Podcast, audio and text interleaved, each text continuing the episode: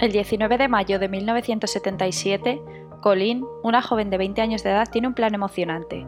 Quiere viajar desde Eugene, Oregón, hasta el norte de California para sorprender a una amiga en su fiesta de cumpleaños. Aunque el viaje es de unos 800 kilómetros aproximadamente, Colleen está decidida a hacerlo. Después de declinar educadamente el ofrecimiento de dos hombres para montarse en el coche, se detiene una camioneta azul conducida por una pareja joven con un bebé. Colleen decide subirse al vehículo eternamente agradecida por la amabilidad de la familia. Está cansada y ansiosa por llegar, y cada vez más cerca de California. Sin embargo, nunca llegaría a su destino.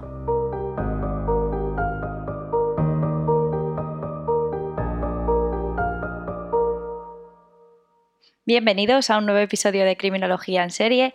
Mi nombre es Alejandra Lavín y hoy vamos a hacer algo diferente. Vamos a hablar de un caso aislado, en vez de un criminal en serie, como ya hicimos con un episodio de la primera temporada, y en el análisis vamos a centrarnos en la víctima y no en el agresor. Este caso es muy famoso y la experiencia de Colleen Stan, la chica de la caja, se considera como algo sin precedentes en la historia del FBI. Pero vamos a empezar desde el principio. Cameron Hooker nace en Alturas, California, el 5 de noviembre de 1953. No tiene una mala infancia, pero no es demasiado estable, ya que su familia se muda a menudo. Finalmente logran establecerse en Red Bluff, California, en 1969, cuando tiene 16 años de edad. Tres años después, en 1972, se gradúa y comienza a trabajar en un aserradero. Al año siguiente conoce a Janis, de 15 años, quien sufre abusos por su familia constantemente, tanto físicos como psicológicos. Desea huir de casa y cuando conoce a Cameron ve en él un salvador. Se casan el 18 de enero de 1975. Janice, de personalidad sumisa e insegura debido a los maltratos y abusos por parte de su familia, hace lo que sea para complacer a Cameron y mantenerse cerca de él. Cameron se aprovecha de ello e introduce a Janice en la práctica sexual BDSM. Estas siglas significan bondad, disciplina, dominación, sumisión, sadismo y masoquismo. Le gusta atar a Janice por las manos estando desnuda y la golpea con un látigo.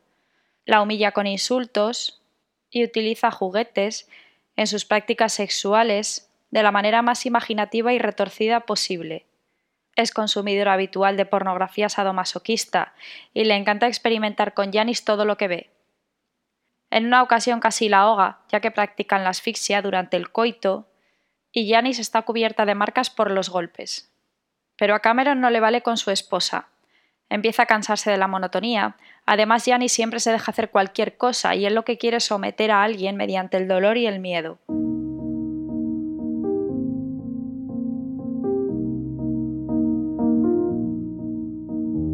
Cuenta a su mujer sus fantasías más oscuras. Quiere secuestrar a una chica y someterla a todo tipo de vejaciones. Entonces Yanis ve la oportunidad de escapar de las humillaciones que sufre cada vez que su marido quiere mantener relaciones sexuales con ella y ve la oportunidad de llegar a un acuerdo con él. Le ayudará a secuestrar a alguien, pero siempre y cuando tengan un bebé, que es lo que realmente ella quiere. En su acuerdo también consta que Cameron no puede mantener relaciones sexuales con penetración con su nueva esclava, que puede abusar de ella de todas las maneras imaginables siempre que no haya penetración. Poco después de este acuerdo, Jani se queda embarazada. El 19 de mayo de 1977, la familia Hooker viaja en su camioneta azul y ven a una joven haciendo autostop. Colin, de 20 años de edad, quiere bajar desde Eugene, Oregón, hasta el norte de California, para dar una sorpresa a una amiga en su cumpleaños. 800 kilómetros de distancia aproximadamente es lo que separa a Colin de su destino. Consigue llegar a Red Bluff, empalmando viajes, lo que significa que le quedan unas dos horas de trayecto. Colin deja pasar un par de coches que se ofrecen a llevarla, ya que no confía en montarse con un hombre solo. Por fin se para una agradable familia en una camioneta azul es un matrimonio con un bebé. Se monta en el coche eternamente agradecida. Sin embargo, el ambiente no tarda en volverse incómodo para ella. Nota que el hombre la mira mucho por el retrovisor. Se detienen en una gasolinera. Colin va al servicio y tiene un mal presentimiento. Una voz le dice que corra y salte por la ventana, y no mire nunca atrás. pero decide aguantar las miradas del hombre con tal de llegar rápido a su destino. Además, ¿cómo se iba a atrever el hombre a hacerle algo con su mujer y su hijo en el mismo coche? Cuando vuelve se encuentra con una caja de madera con un agujero a un lado. Se extraña de que de repente esté ese objeto ahí, pero no comenta nada. La preguntan si no le importa que se desvíen un poco para visitar una atracción turística, a lo que Colin responde que no, y una vez que se desvían se detienen en un camino de tierra rodeado por árboles. Cameron apaga el coche y sale. Janice también baja del coche con el bebé y se aleja. Cameron amenaza a Colin con un cuchillo en la garganta. Entonces la esposa le venda los ojos y la mordaza. Le coloca la caja en la cabeza, la extraña caja que estaba en el asiento junto a ella. Es una caja insonorizada, con poliestileno, en la que no entra luz y casi ni aire. Le aprieta el cuello y no puede respirar. Una vez que Cameron termina de colocarle la caja, le pone un saco de dormir encima, tapándola por completo. Después retoman su camino. Más tarde se paran a cenar, dejando a Colin tapada en el coche. Imaginaros el miedo de esta chica. Aunque el coche está inmóvil, el miedo no disminuye. Su corazón late con fuerza mientras lucha por respirar. Los sonidos del tráfico y las voces de las personas que pasan cerca se filtran por las ventanas cerradas, recordándole lo cerca que está del mundo exterior, pero al mismo tiempo lo lejos que está de poder alcanzarlo. La sensación de impotencia que siente la llena de un temor paralizante, sin saber qué le depararía su futuro inmediato.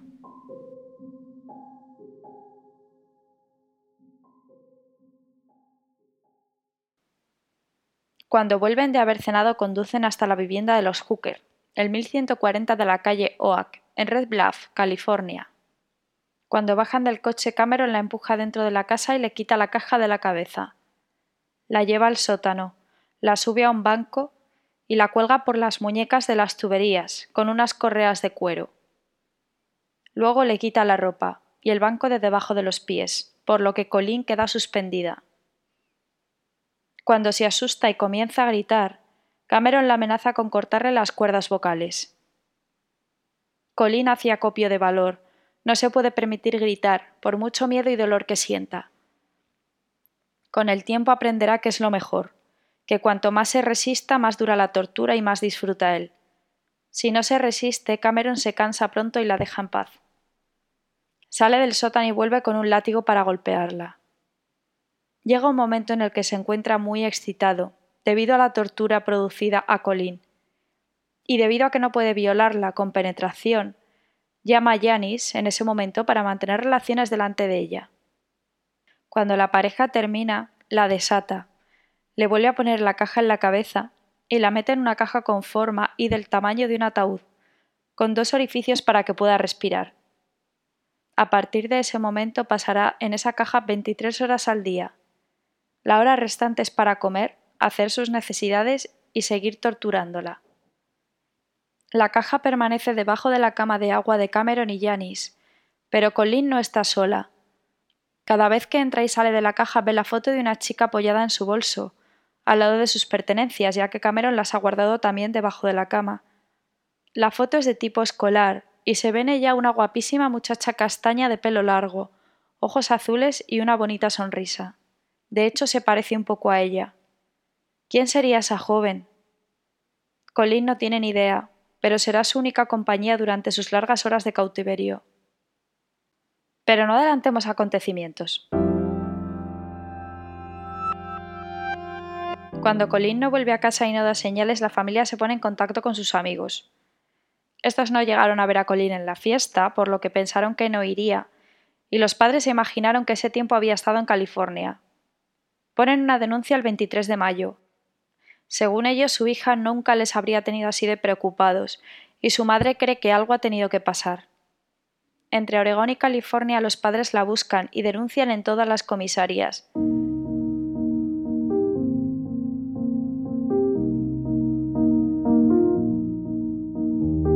Durante el primer mes de cautiverio, Colin pierde 10 kilos, Deja de menstruar y vive junto a sus desechos, pero accede a cualquier cosa para que la permitan vivir.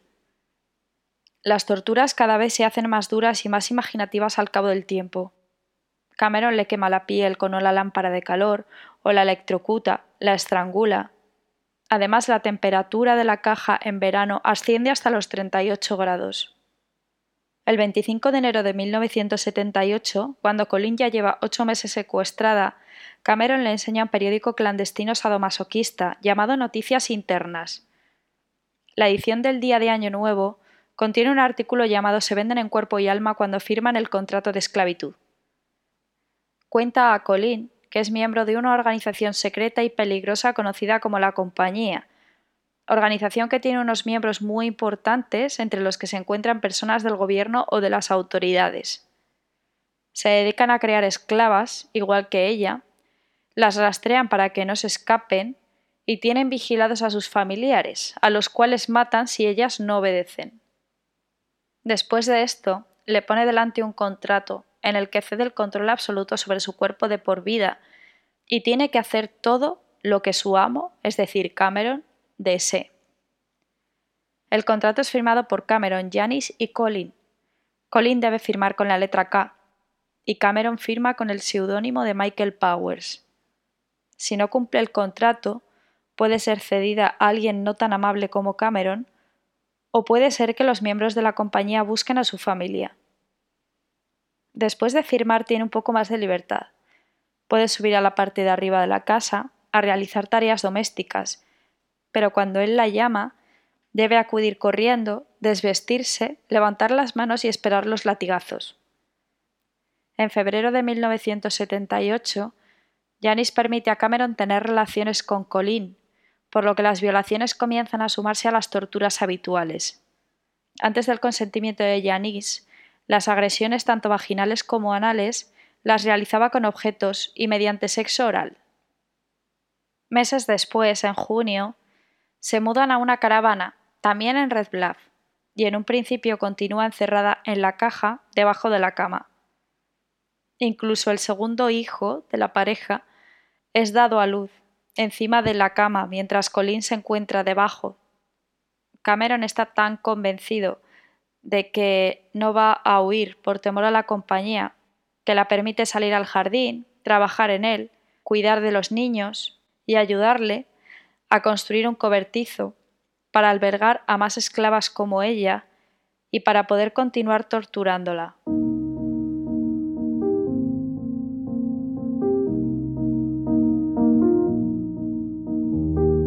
1980 ya son tres años de secuestro y le conceden un pequeño cambio. Permiten que duerma fuera de la caja, pero encadenada al váter.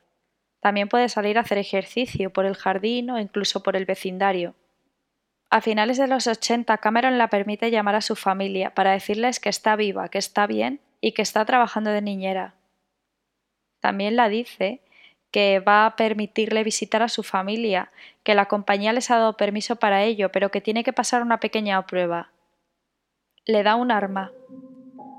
La dice que se apunte al cuello y que apriete el gatillo. Es una manera de comprobar la fidelidad de Colin. Y Colin, efectivamente, aprieta el gatillo.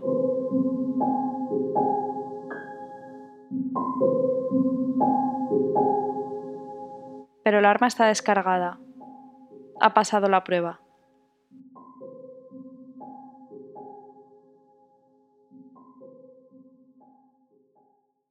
El 20 de marzo de 1981, Cameron lleva a Colin a visitar a su familia.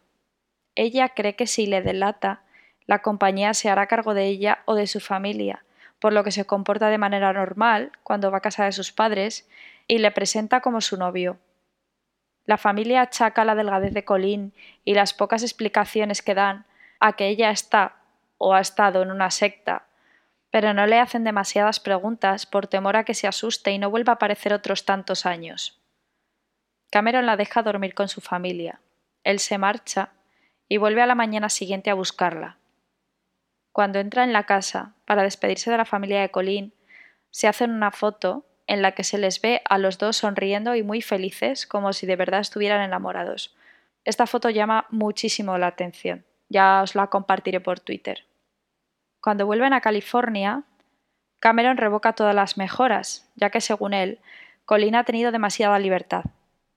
La somete a las mismas condiciones del principio. A partir de este momento pasa 23 horas encerrada en la caja durante los próximos dos años y medio aproximadamente. Además, Janice también comienza a sentir celos de la relación que Cameron tiene con Colleen, así que esto también es un motivo a mayores para que Colleen vuelva a estar encerrada. Todo esto vuelve a cambiar a finales de 1983. Debido a los problemas económicos de la familia, Cameron permite a Colleen salir a trabajar a media jornada, como empleada doméstica en un hotel. En agosto de 1984, Cameron quiere hacer a Colleen su segunda esposa y además quiere conseguir a más chicas. Pero la mentalidad de Janice está cambiando. Acude habitualmente a la iglesia. Está empezando a tener remordimientos por todo lo que ha pasado y además tiene mucho miedo a su marido. En una de sus visitas a la iglesia le cuenta todo al pastor. Él la aconseja que por supuesto denuncia a su marido y que cuente todo a Colin. Janice sigue el consejo del pastor, por lo que se dirige al trabajo de Colin. Le confiesa que quiere dejar a Cameron y que éste no forma parte de ninguna compañía, pero que ésta sí que existe. En este momento permite que Colin escape, pero con la condición de que no denuncie a su marido, con la esperanza de que algún día pueda llegar a cambiar. Colin llama a Cameron desde la estación de autobuses para despedirse de él. Le dice que no va a volver. Él queda absolutamente destrozado, comienza a llorar y pide a Colin que no se marche.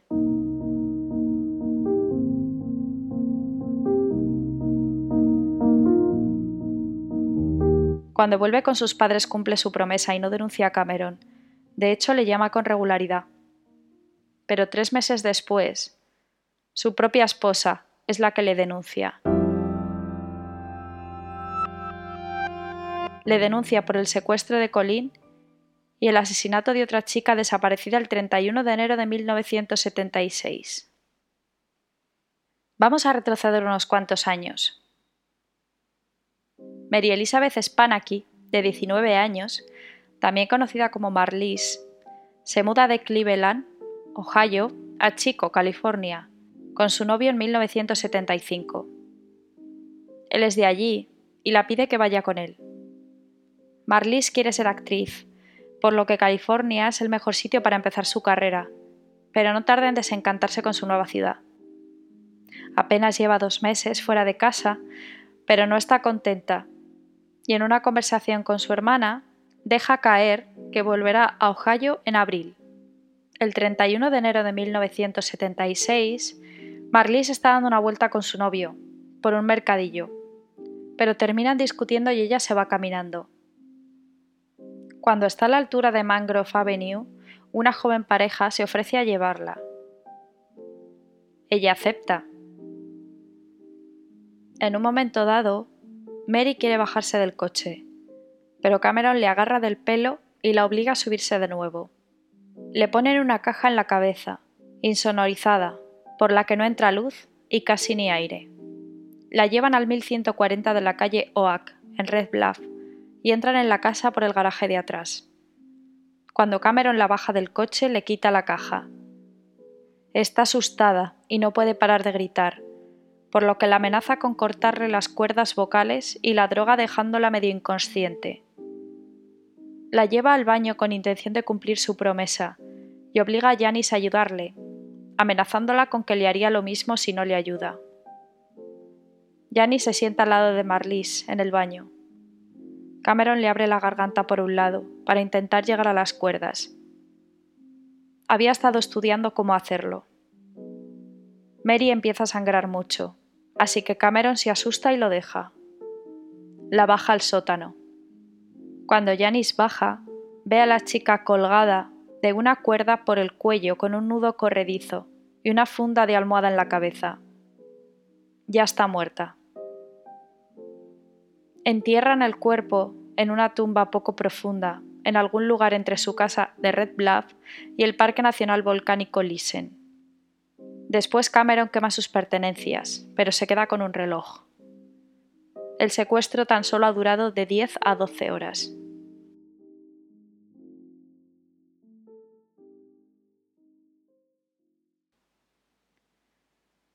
Después de la declaración de Janice, la policía se pone en contacto con Colin, Y por fin habla del secuestro que se ha llevado siete años de su vida.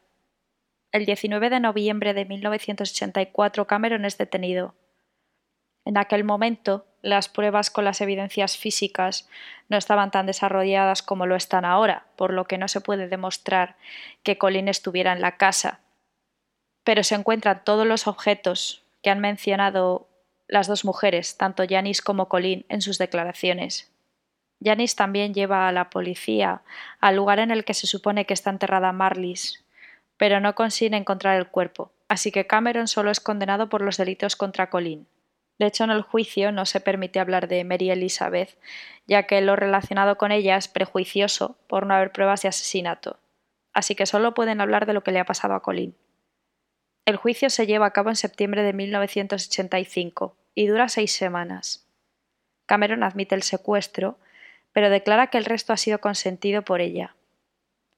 Los abogados se agarran a esto rápidamente. Alegan que ella ha podido escapar pero no lo ha hecho por estar enamorada de Cameron, ya que Colin ha desarrollado síndrome de Estocolmo, y ella no lo niega. Declara que los sentimientos empezaron cuando en una Navidad Cameron le regaló una Biblia. También dice haber superado los martirios a los que estuvo sometida por haber logrado refugiarse en distintos lugares de su cerebro. El 31 de octubre de 1985 Cameron es acusado por diez cargos de violación, sodomía, secuestro y retención ilegal, y es sentenciado por el juez con estas palabras. Considero al acusado probablemente el psicópata más peligroso al que jamás me haya enfrentado, aunque sea porque aparenta ser todo lo contrario a lo que realmente es. Siempre supondrás un peligro para las mujeres, y voy a poner la máxima condena posible le sentencia a 104 años y al pago de 50.000 dólares. Cameron contesta al juez con las siguientes palabras a través de sus abogados. Quiero que se lo agradezcan al juez en mi nombre. Tengo una librería, un gimnasio y el tiempo para disfrutarlos, y eso es mejor que vivir con esas dos mujeres. Hooker en principio no puede obtener la libertad condicional hasta 2023, pero el programa de libertad condicional para mayores de California adelanta la fecha de su audiencia siete años, hasta 2015. Se le deniega. En septiembre de 2021, con 68 años, se estudia la posibilidad de concederle la libertad condicional y pasar el resto de su condena en una cárcel comarcal, en la zona de Alameda, donde evaluarán su salud mental. Esto supondría que permaneciera unos años en un hospital psiquiátrico, para terminar liberándole. No he conseguido confirmar si Cameron ha logrado la libertad condicional y a día de hoy se encuentra en un hospital psiquiátrico o en prisión.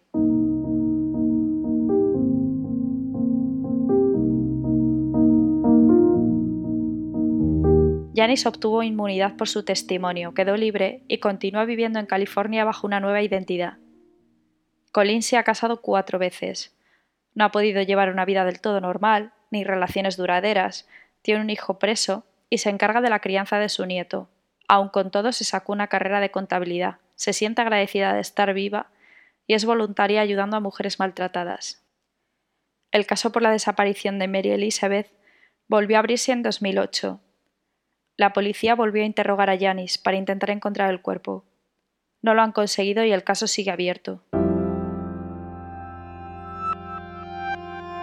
Hoy, como ya os he dicho, Vamos a hablar de la víctima, ya que como podéis observar el perfil de Cameron Hooker no es diferente al del asesino de la caja de juguetes, por ejemplo, aunque obviamente en mucha menor medida.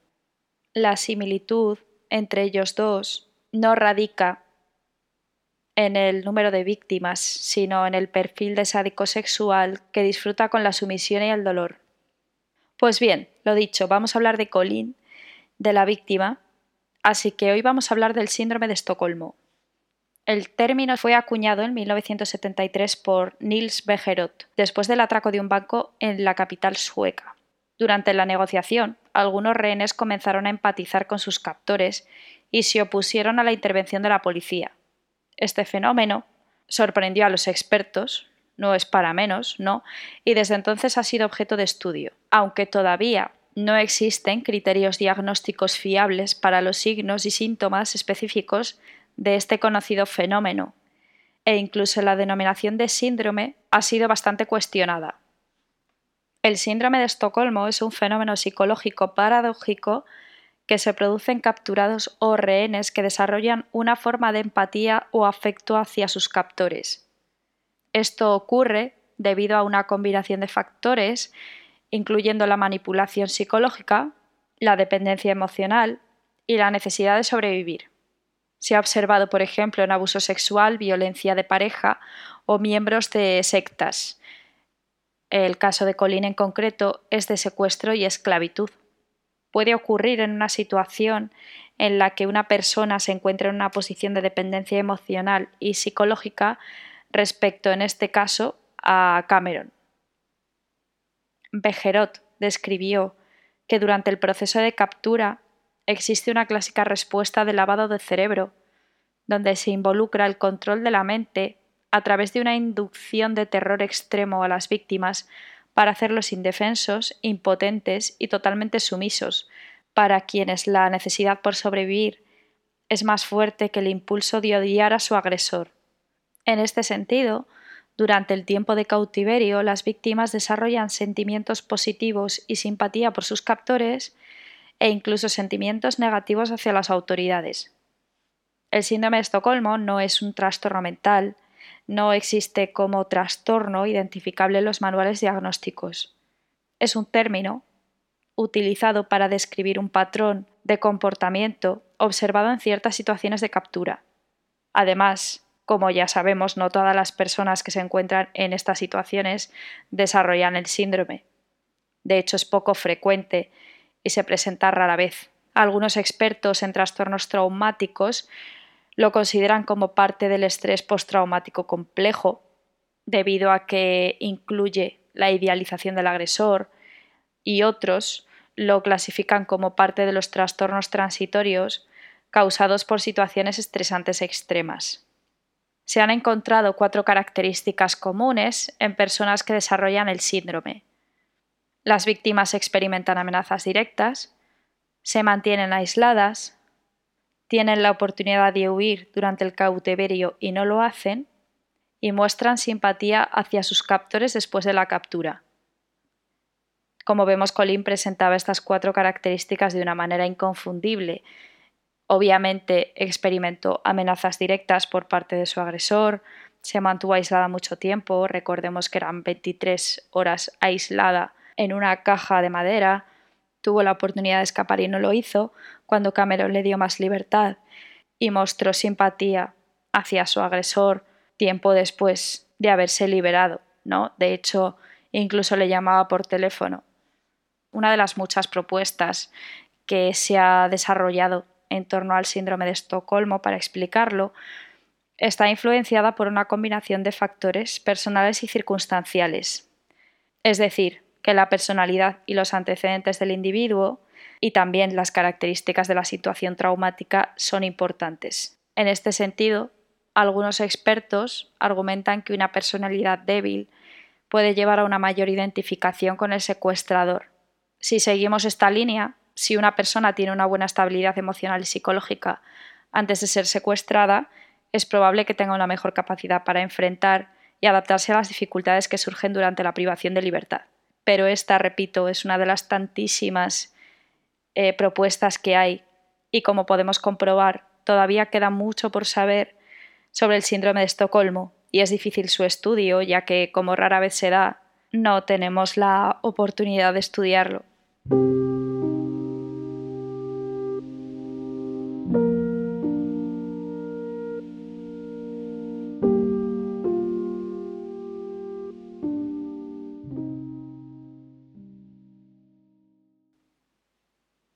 Y este es el caso de la chica de la caja, un caso sin precedentes en la historia del FBI, en el que la víctima perfecta, como la llamaba Cameron, salió viva, aunque le costó la vida a otra joven que a día de hoy sigue desaparecida. Muchísimas gracias por estar un día más conmigo en Criminología en serie. Espero que os haya parecido interesante el que hoy hayamos hecho y hablado de algo diferente y no dudéis en comentármelo en Twitter en arroba crimi en serie, en iVoox y en Spotify. A lo largo de la semana subiré fotografías y curiosidades sobre el caso de la chica de la caja. Soy Alejandra Lavín, esto es Criminología en serie y os espero la semana que viene.